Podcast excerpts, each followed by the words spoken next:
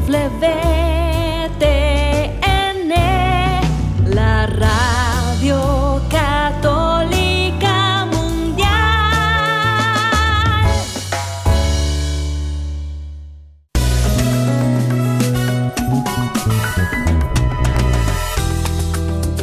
fácil en este tiempo ser un hombre de verdad, pero es posible lograrlo de la mano de Dios. Hombres en Vivo, conducido por el equipo de varones del Centro de Alianza de Vida desde Mérida, Yucatán, México, para EWTN, Radio Católica Mundial. Comenzamos. Hombres de fe que con amor luchan día a día, siguiendo el plan de Dios, viviendo en oración, que con su luz y condición forman familia, porque son hombres de fe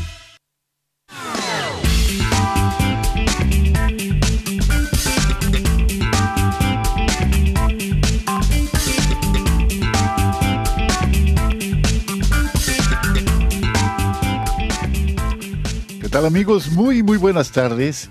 Bienvenidos a una emisión más de este su programa Hombres en Vivo. Les saluda con mucho gusto su amigo y servidor Juan Carlos Valderas, que a nombre de todo el equipo de colaboradores de este espacio de Hombres en Vivo, tenemos el enorme privilegio de llevar hasta ustedes este ratito de vida, este ratito de compartir y deseando desde lo más profundo de nuestro corazón que sea para bien tanto de ustedes que nos reciben amablemente allí en su casa, en su oficina, yendo, viniendo, donde quiera que se encuentren, como nosotros de este lado de los micrófonos. Muchísimas gracias por estar y ser.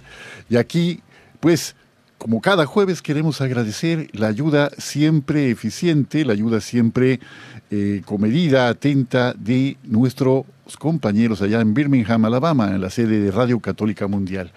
Allá muchas gracias Pedro Quiles, allá que hace posible que nuestra señal se enlace a las plataformas digitales y a las emisoras afiliadas en los Estados Unidos.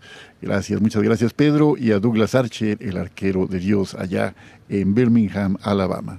Aquí, más cerquita de eh, pues el trópico, tenemos aquí en este sureste mexicano, en Mérida, Ciudad Blanca, la asistencia semanal de César Carreño, que de manera siempre discreta, siempre eh, comedida también, pero siempre eficaz, hace posible el enlace de nuestra señal a la de aquella entidad en Alabama.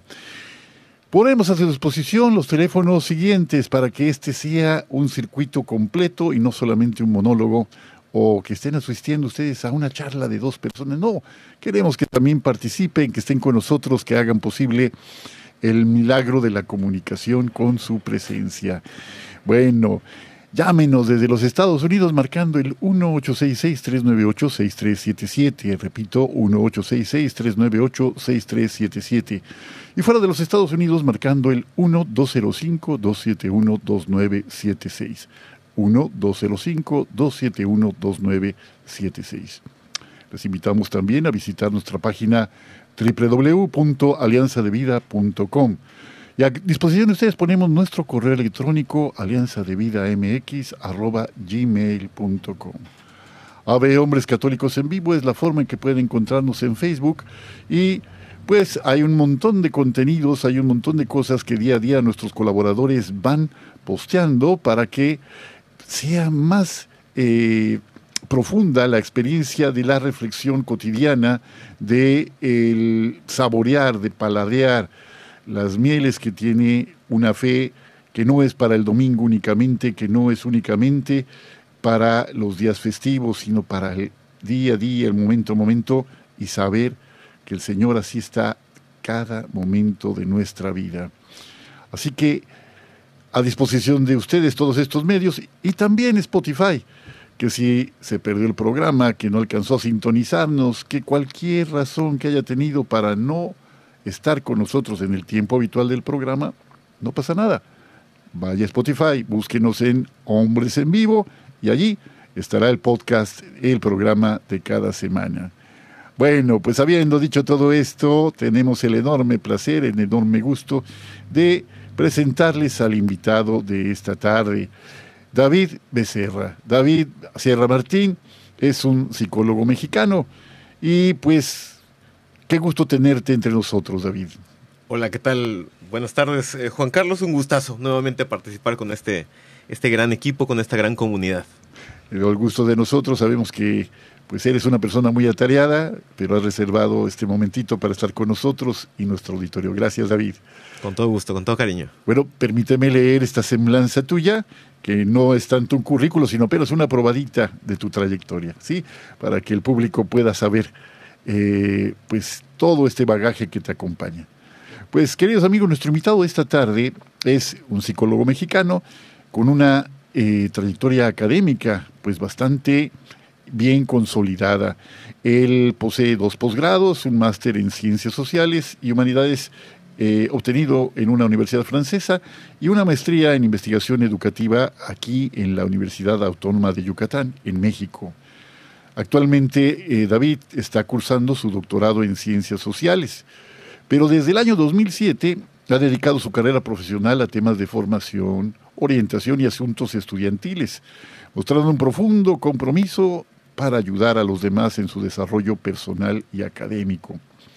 En su producción académica incluye eh, la publicación de un capítulo de un libro y numerosos artículos en revistas académicas indexadas y una destacada participación como ponente en congresos tanto a nivel nacional como internacional.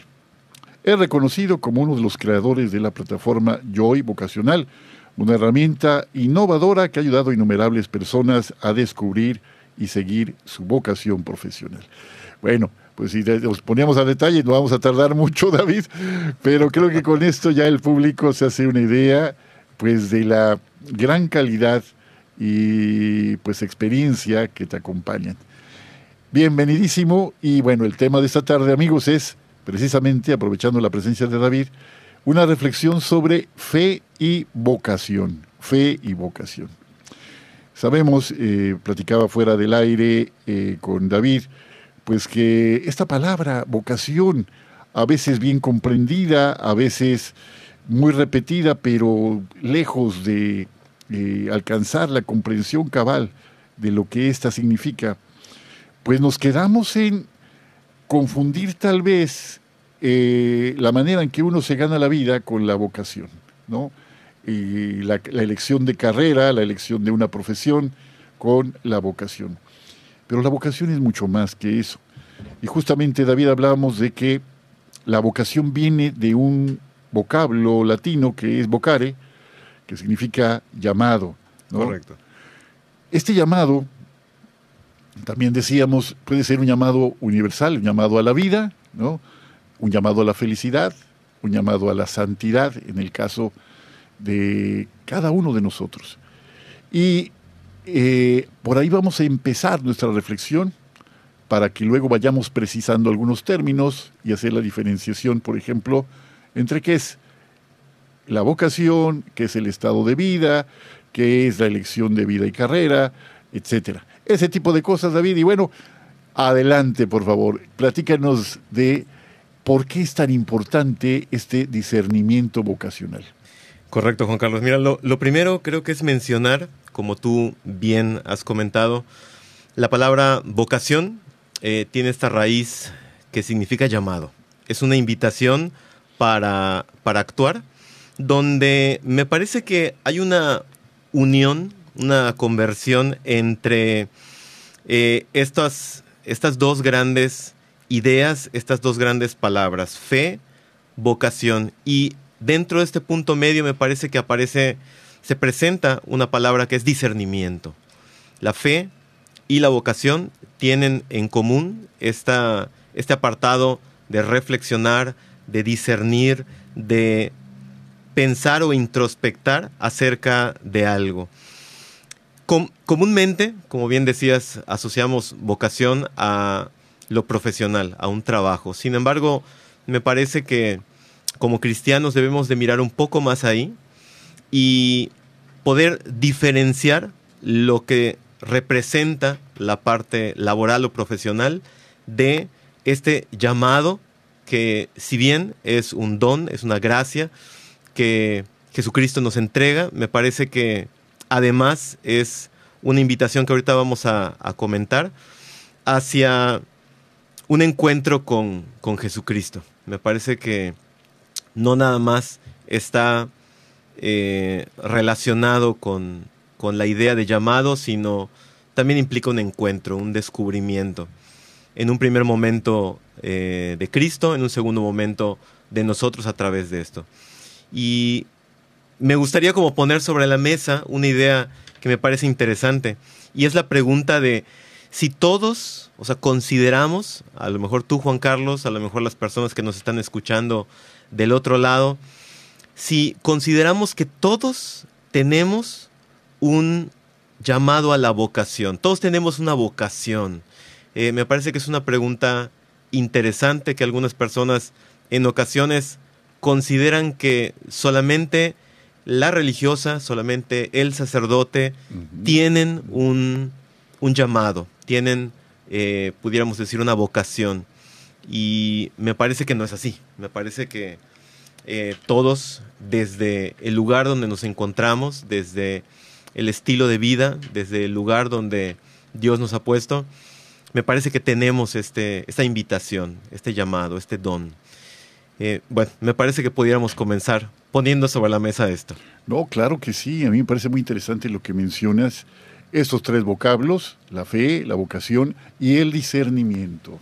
El discernimiento que es todo un arte y que cualquier persona que pudiera dedicarle un tiempo cotidiano a la oración, al silencio, a la reflexión, podría eh, ir perfeccionando lo que logra en esta, en esta manera de discernir. Discernir tiene mucho que ver con la palabra de ir eligiendo, ¿no? Ir eligiendo y separando, ir viendo lo que eh, compete a su vida en esta, en esta parte vocacional y lo que conviene dejar de hacer, o sea, evitar, lo que conviene evitar y lo que conviene también eh, apostarle, a lo que conviene también apostarle.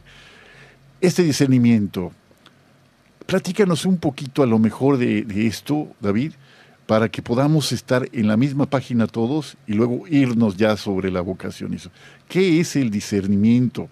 Habla eh, Ignacio de Loyola, eh, el fundador de la Compañía de Jesús, un discernimiento de espíritus, ¿no? que habla precisamente de eh, diferentes estados del alma, como la consolación, la desolación, que se identifican en un lenguaje más, más nuestro como pues el gozo, la alegría, eh, el contento, o tal vez en la desolación, la tristeza, el abatimiento, eh, el apesadumbramiento, cosas por el estilo. Pero que tienen que ver con lo que ocurre en lo más profundo de nuestro corazón. Cómo empezar a ejercitar este discernimiento para luego ir directamente en busca de nuestra vocación, David. Claro pudiéramos entender como algunos pasos principales. El primero, me parece, en todos los casos va a ser meditar, reflexionar. Para esto, bueno, tenemos como diferentes herramientas. Me parece que eh, la más importante, definitivamente, pues va a ser la palabra de Dios, ¿no? Definitivamente, ¿no? El reflexionar eh, estas citas, pasajes que eh, constantemente están presentes en nuestra vida, pero en, los diferentes documentos a lo mejor eh, que tenemos de la iglesia. Sin embargo, creo que el más accesible para todos pues es la Biblia, ¿no? los textos de la Biblia. Y a lo mejor tomar esto y utilizarlo como mecanismo o herramienta para un proceso de reflexión nos puede ayudar mucho. La meditación me parece que también puede estar orientada hacia la oración, hacia estos procesos donde permitimos un diálogo, donde eh, nos planteamos o nos damos la oportunidad de vivir un momento de silencio y a través de esto escuchar cuáles pueden ser pues estos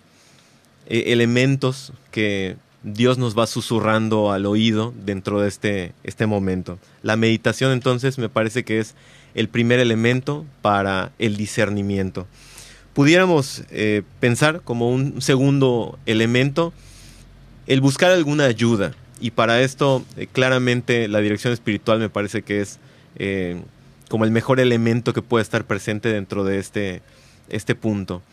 Nosotros eh, no sabemos todo y tener un mentor, un coach, que en este sentido el director espiritual me parece es la mejor persona que puede acompañar este proceso de discernimiento, nos ayude a hacer el proceso de reflexión, en la medida en la que este mentor nos brinda como algunas pautas para, para hacer el proceso, pues bueno, voy a lograr un mejor discernimiento.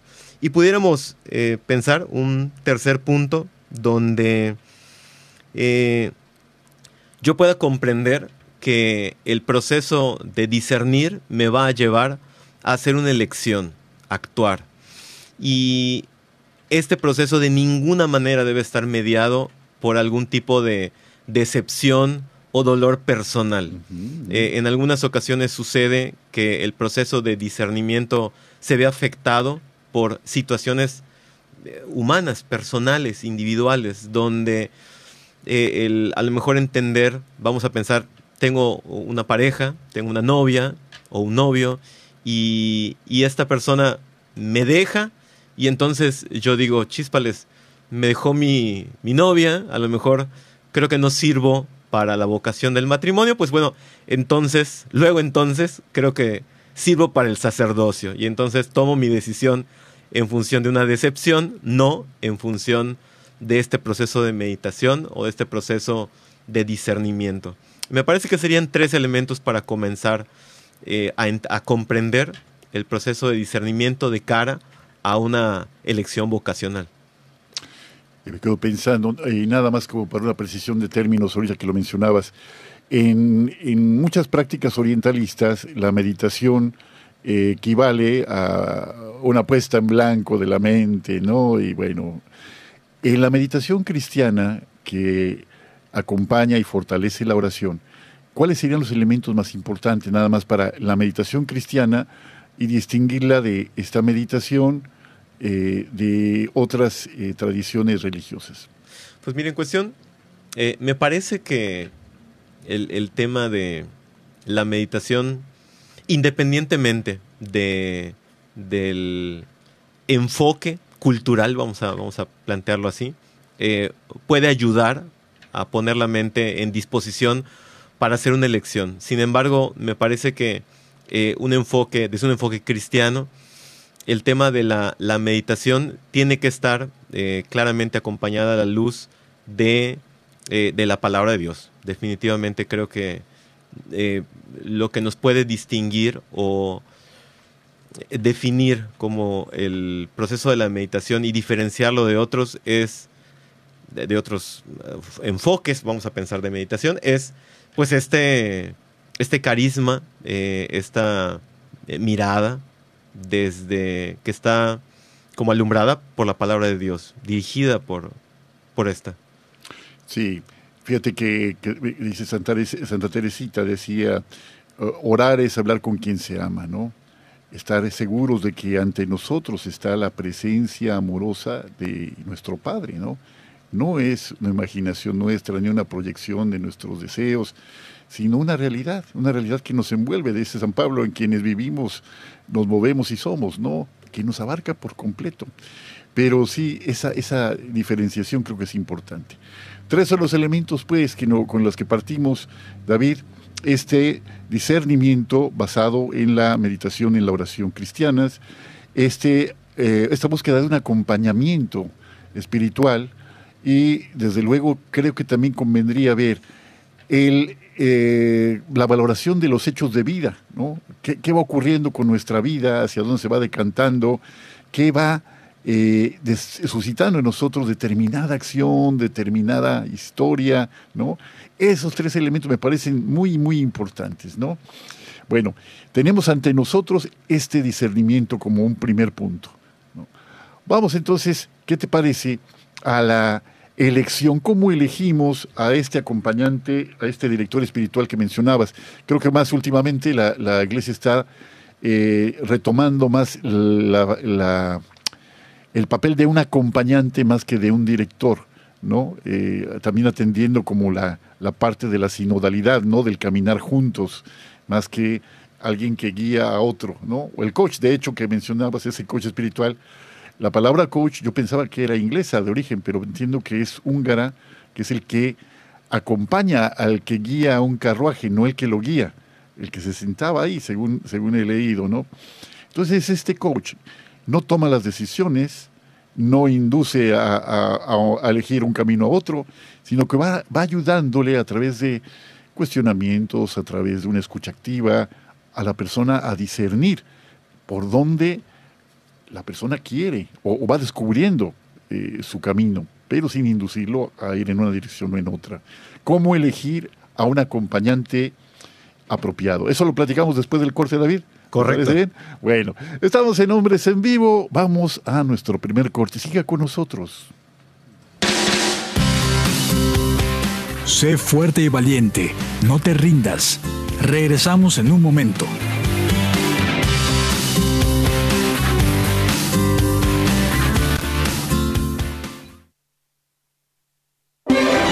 Si quieres conocer más acerca de nuestra labor, llámanos al Centro Alianza de Vida en Estados Unidos al 682-772-1958.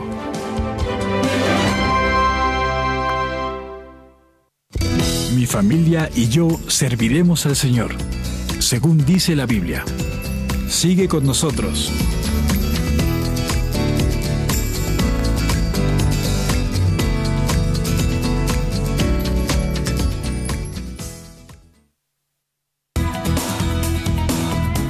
Gracias por seguir con nosotros en tu programa Hombres en Vivo.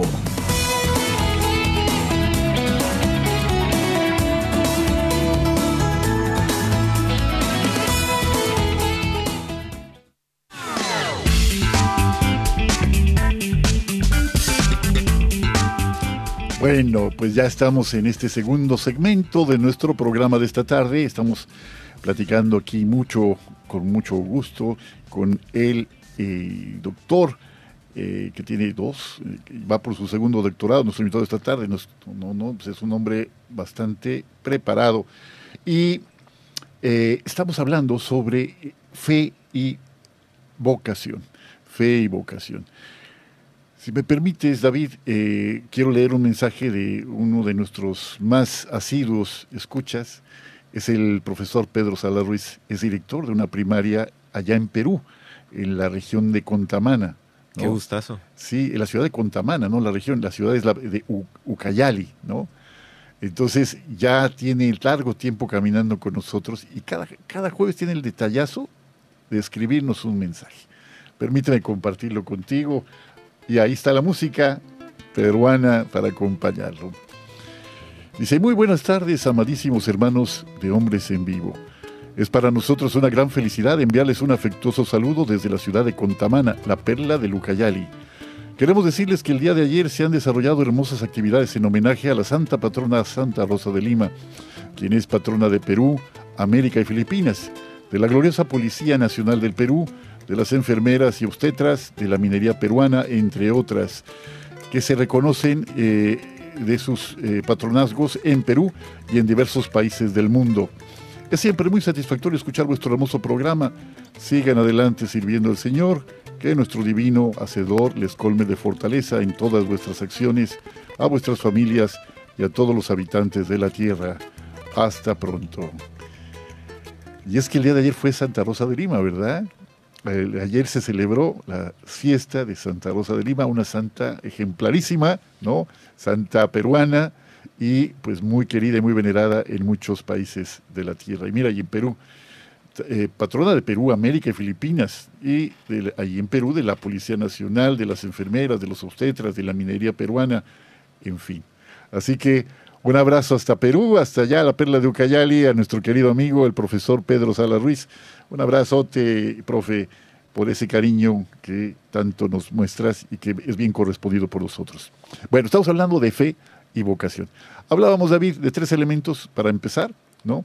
Hablábamos de el discernimiento vocacional a través de la eh, o la meditación y la oración cristianas, la necesidad de elegir a un acompañante espiritual. Tú mencionabas eh, el título de director espiritual. Vamos a ver la, la, diferencia entre un término y otro, si nos haces favor de tu opinión. Y finalmente, yo agregaría esa necesidad de reflexionar sobre los acontecimientos de la vida que creo que no son fortuitos, que no vivimos como eh, en, al azar, que vivimos en un vivimos en la mano de Dios, yo creo. Claro que Él respeta perfectamente nuestra voluntad, pero Él escribe hasta nuestros renglones torcidos muchas veces, ¿no? Bueno, platícanos, Pedro, cómo escoger o cómo acercarnos a un director o un acompañante espiritual. Adelante. Claro. Me parece que lo, primero que hay que mencionar acerca de, del proceso de elección es que cada uno de nosotros somos diferentes. Y vamos a partir de esta diferencia para entender que de la misma manera que al momento de elegir un psicólogo, podemos a lo mejor eh, tener como ciertas diferencias con algunas personas, el proceso de elegir está mucho más relacionado con el proceso personal, el proceso interno, el momento donde yo me doy cuenta que tengo una necesidad y a partir del descubrimiento de esta necesidad yo me acerco con toda humildad, con a lo mejor con disposición a este encuentro de la persona parte del proceso eh, creo que está en poner en manos de Dios el que la persona a la que yo me acerque de alguna manera pueda darme la pauta correcta. De tal modo que eh, es difícil decir, a ver, el mejor eh, guía espiritual va a ser el que tenga n cantidad de, de atributos o características. Sin embargo, creo que algo que sí podemos decir y ahora fuera del aire, ah, del aire lo comentábamos, era, hay diferencias claras entre los carismas de eh, los sacerdotes, ¿no? sobre todo aquellos sacerdotes religiosos que a lo mejor tienen ciertos matices dentro de su formación, podremos descubrir ciertas, eh, ciertos elementos que faciliten algunos momentos del, del proceso. Eh, eh, tal vez eh, carismas, decíamos aquí en, la mesa, de los misioneros del Espíritu Santo, los carismas que puedan tener jesuitas o claramente sacerdotes diocesanos, ¿no? Entonces,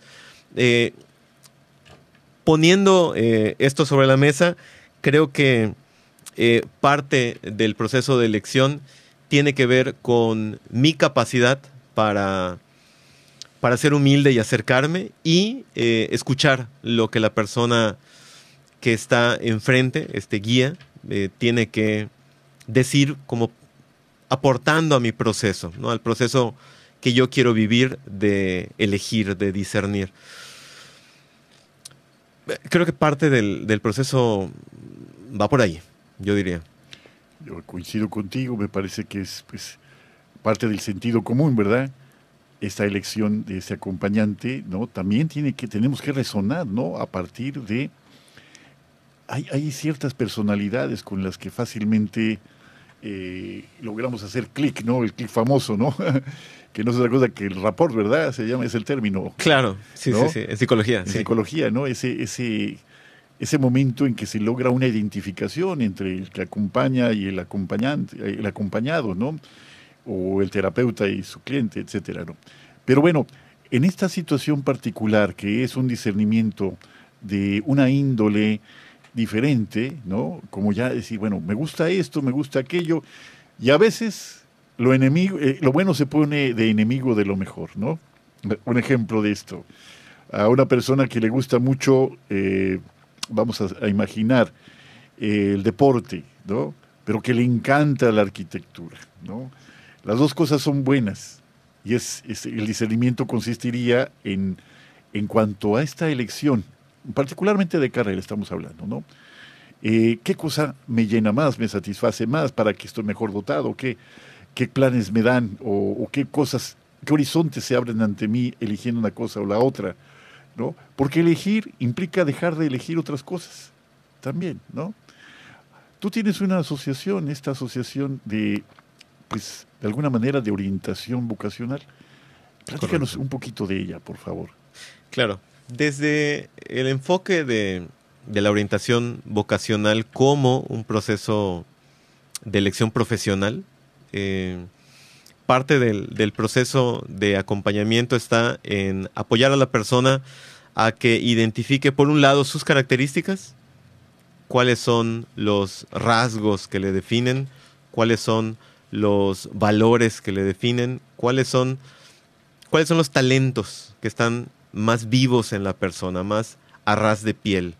Y en función de esto, acompañar para el proceso de identificación de cuáles pudieran ser las áreas en las que tiene como mayor afinidad y eh, finalmente, a partir de esto, hacer un proceso de reflexión con un coach y eh, finalmente que la persona tome una decisión.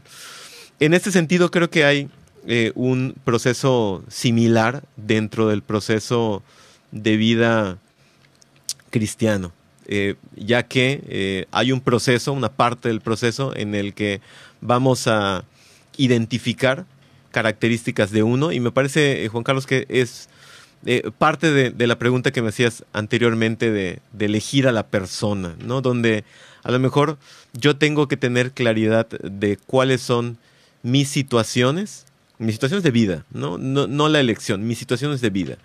Y en función de esto, eh, acercarme a la persona que pueda tener cierto conocimiento del tema, de tal modo que si vamos a suponer que la pregunta que yo me estoy haciendo es una pregunta de elección vocacional, vocación cristiana me refiero, eh, muy probablemente eh, hay sacerdotes religiosos o religiosas también que me pueden brindar la orientación por encima de otros, ¿no? que, que a lo mejor se dedican tal vez mucho más a temas de una comunidad, de una parroquia.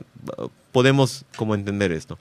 Por otro lado, dentro del proceso me parece que eh, podemos como hacer una, una analogía del proceso de elección profesional, de una vocación profesional, en la que eh, a través de realizar un proceso donde pues a lo mejor se aplican pruebas, se hacen tests, se hacen entrevistas, me parece que en el proceso de elección vocacional cristiana va a pasar algo similar. Tengo que hacer una búsqueda, tengo que hacer eh, una confrontación. Precisamente decías algo muy interesante hace un momento, de identificar cosas positivas. Una elección es eh, cuando yo puedo eh, identificar las características positivas de un bien sobre las características positivas de otro bien. Eh, una elección libre se da cuando yo puedo identificar estos dos elementos que tienen igual valor. Si, si una de las elecciones es a lo mejor eh, un plato de comida yucateca, riquísimo, delicioso, y el otro a lo mejor es una bolsita de, de, de botanitas, ¿no? pues a lo mejor no hay una elección en ese, en ese proceso. Claramente todos vamos a elegir el delicioso plato de comida yucateca.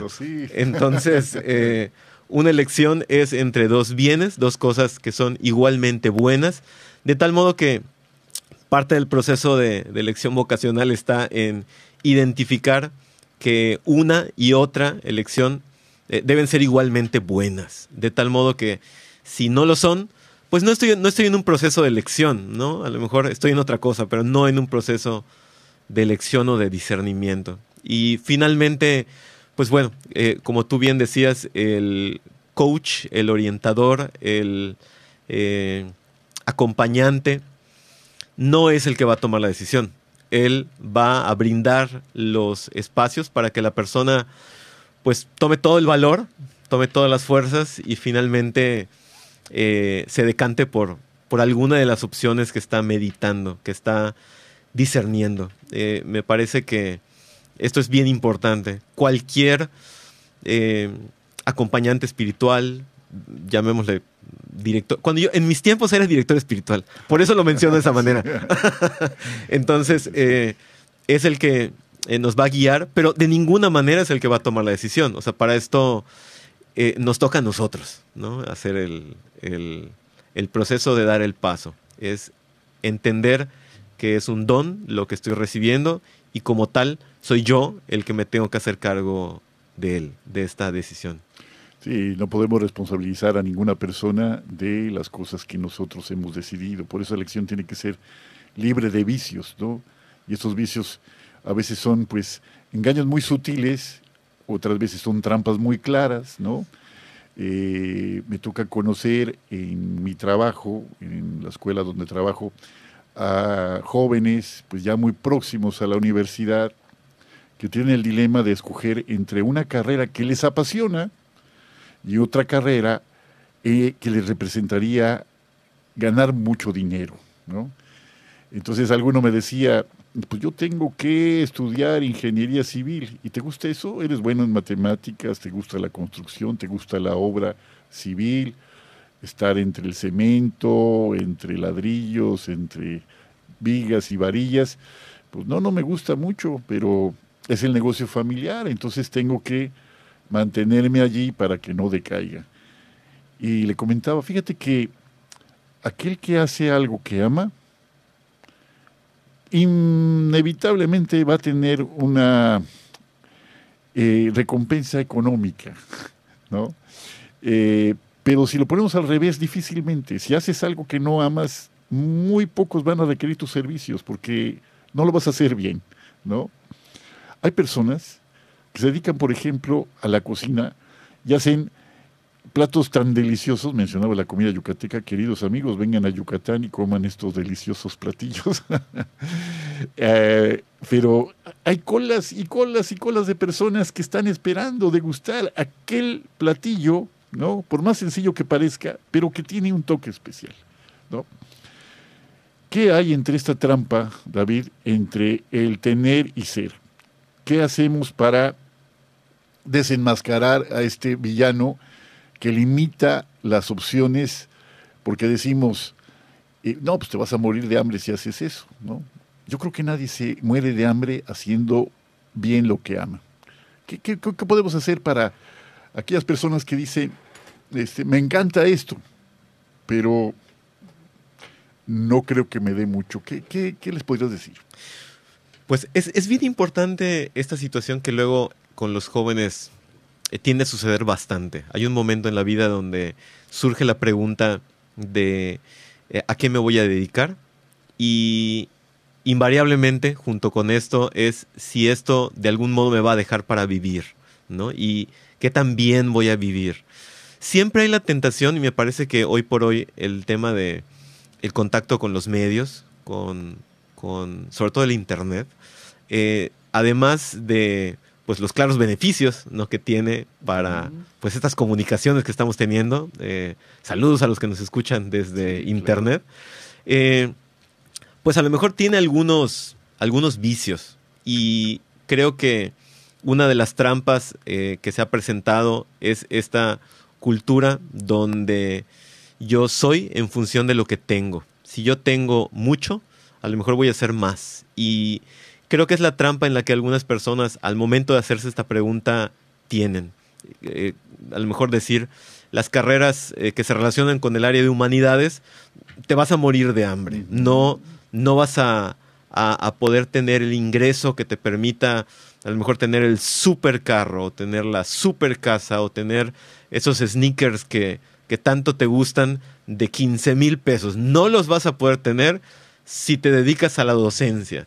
Sin embargo, creo que mencionas un tema que es muy interesante, que es qué tanta pasión le ponemos a lo que hacemos. Y en la medida en la que la persona se descubre apasionada de lo que hace, va a tener eh, las satisfacciones y la remuneración en un primer momento emocional y en un segundo momento seguramente eh, espiritual y económica de, de lo que está haciendo.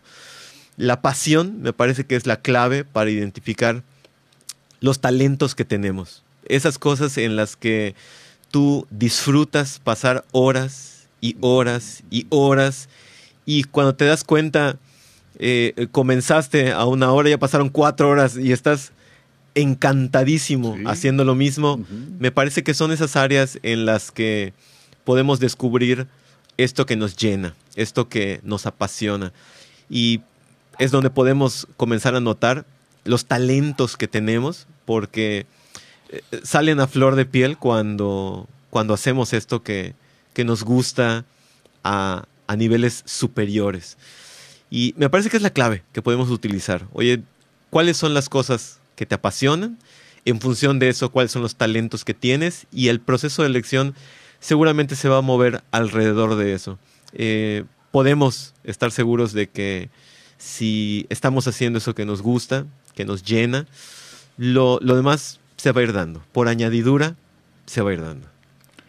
Estamos hablando, y, particularmente en este segmento, de la manera de ganarnos la vida, esa, esa parte, ¿no? Esa pasión que mencionas se me hace tan, tan importante de considerar, ¿no? Hay personas que han quemado sus naves, ¿no? Es decir, todas sus seguridades, y han abrazado un estilo de vida en el que el primer elemento en su jerarquía de valores no es el tener. Y no porque el tener sea malo, amigos que nos escuchan. Pero recordemos, el dinero es un buen sirviente, pero es un mal amo.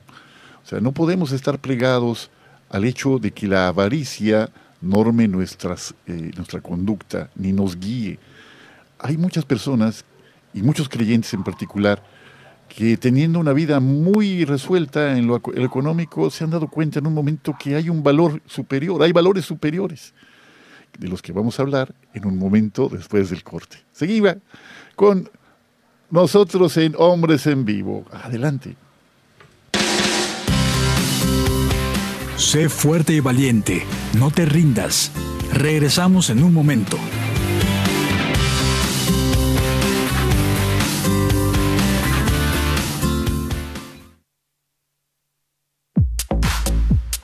Llámanos desde Estados Unidos al 1-866-398-6377 y desde cualquier parte del mundo al 1-205-271-2976.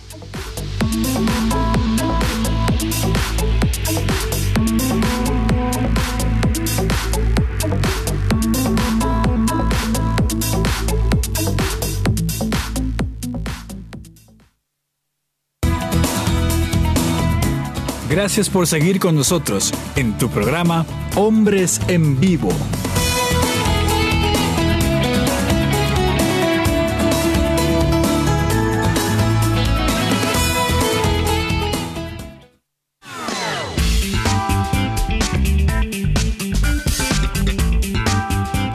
Bueno amigos, pues ya estamos en la recta final de nuestro programa de esta tarde. Estamos platicando, si nos acaban de sintonizar, con el doctor David Becerra y ya va por su segundo doctorado ahorita que le decíamos, este, es una clara pasión, David, por las ciencias humanas, las ciencias sociales. ¿Cómo descubriste esta pasión? El proceso me parece que comenzó con el seminario. Eh, mi historia en este sentido eh, de reflexión, de discernimiento, comenzó por ahí, con un, deseo que fue acompañado eh, afortunadamente por un muy buen guía que me orientó en, ese camino. Y dentro del proceso que viví en el seminario me ayudó primero a preguntarme cosas, eh, plantearme como algunas eh, preguntas que me hicieron descubrirme, descubrir este gusto e interés por participar con las personas, por eh, entender las realidades que, las personas viven y un poco en función de eso tratar de buscar espacios para apoyarlos. Creo que ese fue el proceso y me siento muy contento. Realmente eh, en ese momento eh, creo que logré conseguir esto que yo te decía, que es identificar qué es lo que me apasiona. Y el día de hoy puedo decir con todo gusto que, que me encuentro ahí, eh, en ese lugar que, algún día me planteé y muy contento, muy, muy feliz de todo este proceso de, acompañar, de estar con personas. Te veo contento, es el primer encuentro que tenemos, eh, es un gusto conocerte y pues que no es el último, ¿verdad? Pero definitivamente sí, pareces una persona plena, una persona feliz. Me da mucho gusto que eso se transmita a nuestro auditorio. David, comentábamos en el segmento anterior la importancia de una jerarquización de valores que tenga como fundamento, sobre todo para los creyentes, la persona de Jesús, de Jesucristo. ¿Cómo hacer esto? ¿Cómo hacer que, o cómo validar que esta jerarquía de valores que tenemos o que nos planteamos como válida, ¿no? Corresponde efectivamente a los valores del reino de Dios. ¿cómo, ¿Qué consejos darías a las personas? Hay mucha gente, me imagino que muchos jóvenes que se acercan a ti, jóvenes creyentes. ¿Qué, les dices? ¿Qué les comentas en ese, en ese sentido? Sí, eh, dentro de mi práctica profesional me ha sucedido en varias ocasiones que se acerca una persona precisamente buscando un apoyo eh, desde la óptica de la fe, donde dice, oye, yo ya he ido con varios profesionales y pues para mi desgracia me he encontrado con profesionales que tienen una visión ajena a la visión que yo profeso. Me parece que, que parte del proceso de identificar una escala de valores está profesionales, está en eh, qué tanto en la cabeza tenemos eh, como, como faro a Dios, a Cristo en nuestra vida. Y creo que no es difícil descubrir en el profesional em, cuál es el, el, enfoque o a lo mejor cuál es la orientación que tiene desde su práctica. Y creo que ese puede ser como el primer elemento.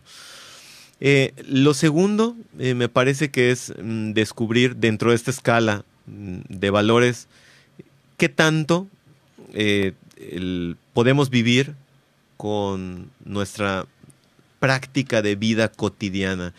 Esto, el tema que, que, hoy venimos comentando de fe y vocación, me parece que uno de los elementos que tiene es qué tanto yo llevo este proceso de discernimiento y elección a mi vida cotidiana. Eh, algo que no, mencionamos es, y creo que es muy importante, que el proceso de la elección vocacional definitivamente está asociada al testimonio. Yo no puedo ser una persona apasionada en algo si no doy testimonio de esto. Me parece que el segundo elemento para destacar dentro de este proceso de jerarquizar los, los valores está en el testimonio. ¿Qué tanto yo puedo demostrar ante eh, las personas que están a mi alrededor cuál es la elección que yo he hecho? Entonces, en la vida cotidiana, en lo que hacemos de manera regular, este, esta muestra de lo que hacemos es, va a ser vital. Y creo que lo siguiente sería eh, profundizar en estos puntos que el día de hoy mencionamos, ¿no? El proceso de, la meditación cristiana, como, como bien lo, aclaraste el día de hoy, y eh, el acompañamiento de, que podemos tener de una persona. Creo que también es, es clave dentro de este proceso. Si estas partes como para poder centrar nuestra elección en las cosas que que finalmente van a ser más emblemáticas en nuestra persona, que nos represente, ¿no? Por ejemplo, uno escucha la palabra, el nombre Messi, y uno inmediatamente piensa en fútbol, ¿no? Sí. pero también uno escucha Paganini y escucha, es un violinista extraordinario, ¿no? O Rubinstein, y es, te viene a la mente un pintor también, pero un, un pianista también muy famoso, ¿no? Rubens es el pintor, Rubinstein es el, pianista. Entonces, hay cosas que de verdad van eh, aclarándose por eso que mencionabas, también la pasión, ¿no? Por hacer las cosas. Pero todo esto para un cristiano, para un creyente católico, o para un creyente y un cristiano, deben dar mayor gloria a Dios, ¿no? Esta elección, las cosas que, se elijan. Y entonces, eh, en esa gloria a Dios está también nuestra plenitud. Eh, tú mencionabas que te sientes muy feliz con esto que has hecho, que has logrado, que, que has este, instruido. No sé, eh, cuando estudiaste en Francia, ¿cómo fue esta decisión? Si nos platicas en unos segundos. ¿Y cuánto tiempo pasaste por allá en Francia? ¿Cómo lo hiciste cuando supiste que te ibas a tramitaste una beca? Eh, tú dijiste, me voy porque siento que debo estudiar allá. ¿Y cómo fue esta experiencia en tu interior, David? Platícanos así brevemente. Pues fue una experiencia em, muy gratificante. Eh, realmente eh, partió de una oportunidad académica eh, que, me dieron. hubo una beca, definitivamente hubo una beca, un apoyo, pero creo que el elemento que fue como determinante dentro de este proceso fue mi familia. En ese momento yo ya estaba casado y creo que fue muy difícil para nosotros el, decir como familia eh, tenemos esta oportunidad y pues cómo ves que la tomamos o no la tomamos, ¿no? Y creo que ese mismo proceso fue el que vivimos hace algunos, algunos eh, meses cuando, cuando migramos también a Canadá y estuvimos viviendo ahí por, también por estudios. El, tema de, de, este, pues otra vez elección, eh, fíjate cómo en todos los momentos aparece, ¿no? Fue un proceso que vivimos como familia y creo que si algo puedo agradecer dentro de los elementos que me han ayudado a decidir en todo momento, ha sido mi familia, mi esposa, eh, mis hijas, eh, dos en este momento, cuando Francia una, y han sido clave para este proceso. Y yo invitaría a las personas que están escuchándonos del otro lado también a apoyarse en sus familias y en las personas que están a su alrededor, que seguramente son muchas, los quieren, y pueden ser parte de este proceso que todos vivimos, ¿no? Tanto en lo profesional, que fue mi caso en, este, en ese momento, como en lo, en lo cristiano, como fue pues hace algunos años en el seminario. Fíjate qué, interesante. Padrísimo, qué hermosura de testimonio, sobre todo esto del apoyo de la familia, que es un baluarte que uno dice, eh, pues adelante, ¿no? puedo apoyarme en esta fortaleza para seguir adelante. Ya estamos muy cerquita del final, eh, David, y eh, vamos a ir cerrando, si te parece.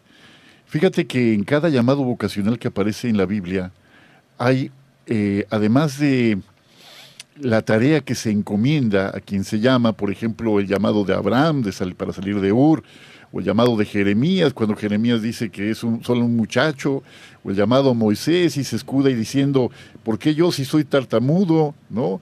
O el llamado a, eh, a nuestra madre, a nuestra María, María Santísima, ¿no? Dice, viene acompañado de otra, otra certeza, ¿no? No tengas miedo, no tengas miedo. Evitar el miedo para poder creer que es un llamado verdadero después de discernir, después de orar, después de meditar y decir, esta, esta es mi vocación. Platícanos, por favor, cuáles serían estos puntos finales que nos dejas para la reflexión hasta tu próxima visita. Platícanos. Con todo gusto. Desde los ojos de nuestra fe, creo que hay que decir, eh, el llamado es, está en el marco de un plan. Y de tal modo que si nuestro Padre ya ha hecho un plan, pues ¿por qué vamos a tener miedo? Ya hay em, un deseo de, nuestro Padre de